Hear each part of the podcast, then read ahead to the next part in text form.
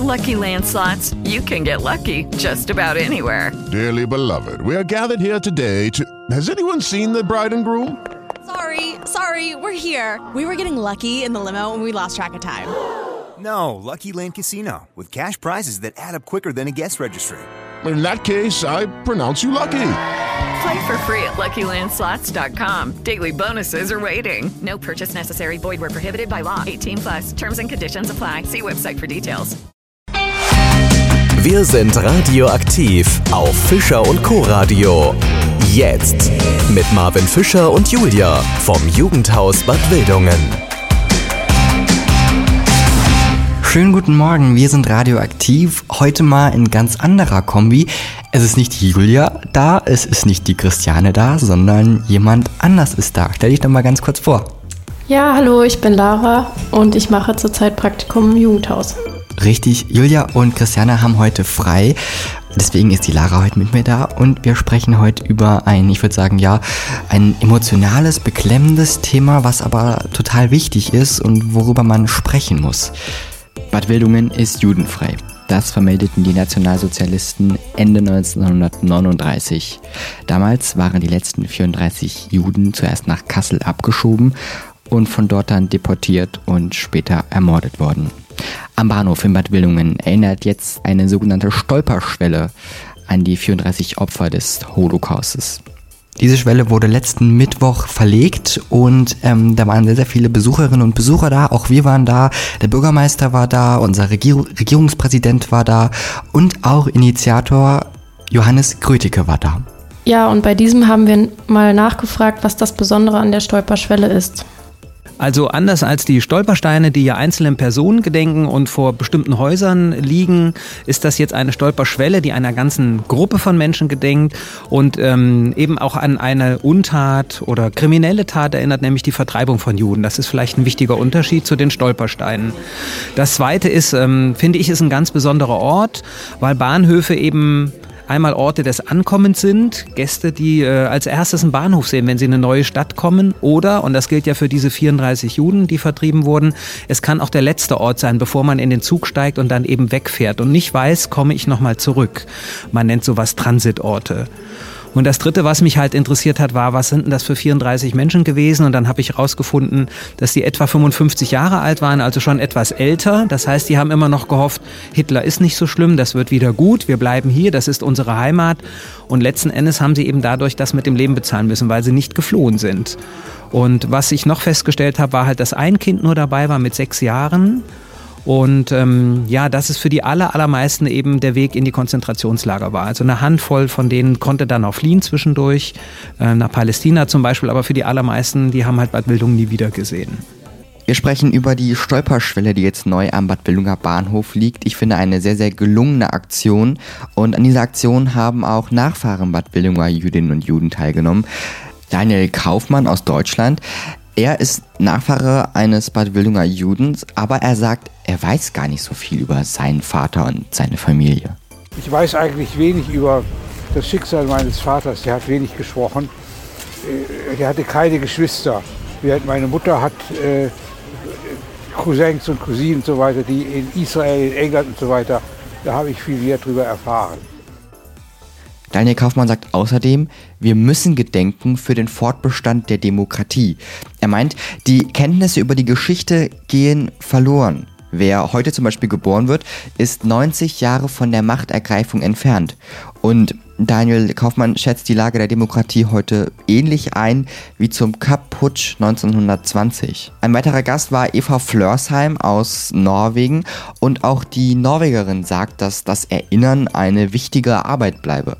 Ähm, sie hat in die Familie Flörsheim eingeheiratet und zum Judentum dann konvertiert. Und dann wollte sie mehr über die Familiengeschichte erfahren. Ah, es war nicht meine biologische Familie, sondern die Familie von äh, meinem Ehemann. Und es hat, es zu tun, dass wenn ich ihn heirate, er hatte keine Großeltern. Nicht wie. Wie ich hatte ja große Familien in Schweden und in Norwegen, aber er hatte keine. Er hatte eine Tante und Onkel in Jerusalem. Das war die ganze so. Ich, es war für mich auch äh, zu versuchen zu verstehen, was es ist, wenn man in einer Familie, wo so viele Menschen getötet waren. Und ähm, es war vielleicht auch ein Teil von meiner Konversion zum Judentum, dass ich über die jüdische Religion, Kultur, Geschichte gelernt hatte. Es war für mich ein Teil von meinem jüdischen Leben, das ich bis zu jetzt, denn es, ich sage, es ist eine terminale Krankheit, um über Familienforschung zu tun, denn man, man kann nie, äh, niemals sagen, dass man alles getan hat. Ein dritter Gast war Richard Oppenheimer aus der USA und er hat sich auch auf Spurensuche begeben und wollte auch mehr über seine Familie wissen. In meiner Familiengeschichte ist ein großes Loch und ich habe nie etwas ähm, gelernt über meine Großeltern oder Urgroßeltern Niemand hat davon, davon gesprochen zu Hause. So, ich habe gesagt, ich muss das forschen. So, dann komme ich hier in Deutschland und ich gehe in ein Archiv und an einen Friedhof und ich habe das alles für mich ausgefunden. Jetzt ist er ja Amerikaner und daher finde ich es total spannend von ihm mal zu hören, wie denn eigentlich sein Blick jetzt als Amerikaner auf Deutschland ist. Wie ich vorher gesagt, Deutschland ist meine Heimat. Was passiert ist, durch die NS-Zeit, das hat passiert. Deutschland hat jetzt gemerkt, das war nicht gut. Und jetzt die ähm, Konzentrationslager wie Dachau und ähm, Buchenwald, Sachsenhausen, das sind jetzt Museen und lernen starten. Äh, Leute können da hingehen und kann etwas lernen davon und hoffentlich, das wird nie wieder passieren hier oder in Amerika. Richard hat dann noch einen draufgesetzt und die deutsche Staatsbürgerschaft beantragt. Richard, warum wolltest du das unbedingt? Ich habe Angst in den USA mit der Trump und mit dem Far Right, dass vielleicht etwas wird passieren mit den Juden in den USA, wie hier in der NS-Zeit war. Und das für mich, ich möchte ein Get out of jail free card. Ich sage, okay, hier jetzt ist es zu schlimm, als Juden zu leben, dann gehe ich fort. Wo kann ich gehen? In die EU. Ich, ich habe meine Bürgerschaft, ich habe, ich glaube, das ist jetzt 32 ähm, Countries. Länder, wo ich wohnen kann. So das ist warum ich habe gemacht. Eins und zwei, das Bürgerschaft war weggenommen von meinen Eltern. Ich will das wieder, ich möchte das wiederholen. So habe ich das gemacht. Geschichte ist langweilig. Ja, von wegen. Am Bahnhof Bad Willingen kann man regelrecht jetzt über die Geschichte drüber laufen. Dort liegt ja seit Mittwoch die Stolperschwelle zum Erinnern an die letzten Jüdinnen und Juden 1939 aus Bad Willingen. Am Mittwoch war da ja, ich würde sagen mal, diese, diese Veranstaltung von der Verlegung, wo sehr, sehr viele Menschen da waren, wo es viele tolle Programmpunkte gab, informative Programmpunkte und auch äh, das Ehepaar Häusler war da. Sie haben jüdische Musik gespielt, richtig klasse. Und wir hatten sie im Interview, Frau Häusler, und wollten mal von ihr wissen, Frau Häusler, wie sind Sie überhaupt zur Musik gekommen und warum gerade diese Musik? Also wir sind beide Musiklehrer gewesen, gewesen, weil wir schon in Pension sind. Und seit den 80er Jahren waren wir aktiv im DGB und hatten dort einen Kulturarbeitskreis und haben dort äh, zunächst mal historische deutsche Lieder gesungen mit dem Hintergrund, je nachdem, ne, mit dem, äh, und sind dann irgendwann mal in dem Zusammenhang auf ein jüdisches Lied gekommen, auf den Arbeitslosenmarsch. Und dann haben wir uns einfach dafür interessiert und das ging dann so ähnlich wie beim, wenn ein Steinchen ins Wasser fällt und die Kreise immer gehen und dann kommt man immer tiefer in das Thema rein. Und dann haben wir eine Galeristin mal getroffen, die Chagall-Bilder ausgestellt hat. Und die hat uns gefragt, ob wir denn in dem Zusammenhang, äh, wenn die äh, Ausstellungen sind, auch mal jiddische Lieder singen könnten. Und so sind wir da immer mehr in dieses Thema reingekommen, haben dann auch Menschen kennengelernt, äh, Überlebende, was sehr beeindruckend war, einfach weil man auch gemerkt hat, das ist nicht nur ein Lied, sondern das hat auch was mit dem eigenen Herzen zu tun, wenn man das macht. Sonst kann man es nicht machen. Deshalb sagen wir auch, wenn wir irgendwo was singen sollen, wir singen ja auch andere Sachen, wenn wir das nicht wollen, nein. Ein weiterer Programmpunkt der Veranstaltung war eine Theateraufführung von SchülerInnen der Ense-Schule und der Alten Landesschule Korbach, die schweigend Schilder mit Fotos der Wildunger Jüdinnen und Juden hochhielten. Danach haben Schüler die Namen der Opfer verlesen. Auch Lilly hat beim Theaterstück mitgemacht und wir haben sie gefragt, wie sie auf die Idee des Theaterstücks gekommen sind. Da haben wir eine ganz tolle Religionslehrerin, die hat eben auf dieses Thema aufmerksam gemacht und halt eben, was da so in Bad Wildung passiert ist und dann, ähm, genau so haben wir das auferarbeitet. Ah, okay, wir haben Lilly noch gefragt, warum sie sofort beim Theaterstück dabei war. Also uns war es einfach wichtig, ein Zeichen zu setzen, dass man so Opfer nicht vergessen darf und dass man diese Tat nicht vergessen darf, dass man immer wieder dazu ähm, zurückerinnern muss, was da damals geschehen ist und dass das eben nicht vergessen wird. Manche laufen über ihn hinweg und hetzen noch schnell zum Zug. Andere treten ihre Zigaretten auf ihm aus und wieder andere, wie ich oft, warten auf einer Bank auf ihren Zug. Der Bahnsteig. An jedem Bahnhof irgendwie vorhanden und eigentlich nichts Besonderes. Sollte man meinen. In Bad Wildungen schon. Denn wenn man dort jetzt drüber läuft, fällt einem gleich die neue Stolperschwelle auf. Sie erinnert an die letzten Jüdinnen und Juden 1939 aus Bad Wildungen. Sie fällt auf. Und das ist auch so gewollt, sagt Wildungsbürgermeister Ralf Gutheil. Wer über diese Schwelle tritt, muss sich zwangsläufig ihrer Anwesenheit bewusst werden und damit auch der Menschen, an die an dieser Stelle erinnert und derer gedacht werden soll. Diese Schwelle macht neugierig, sie lockt und sie provoziert auch ein wenig, so wie sie da im Weg liegt und überschritten werden soll und muss. Ich wollte noch von Ralf Gutheil wissen, warum ist es eigentlich gut, dass es solche Aktionen wie die Stolperschwelle gibt?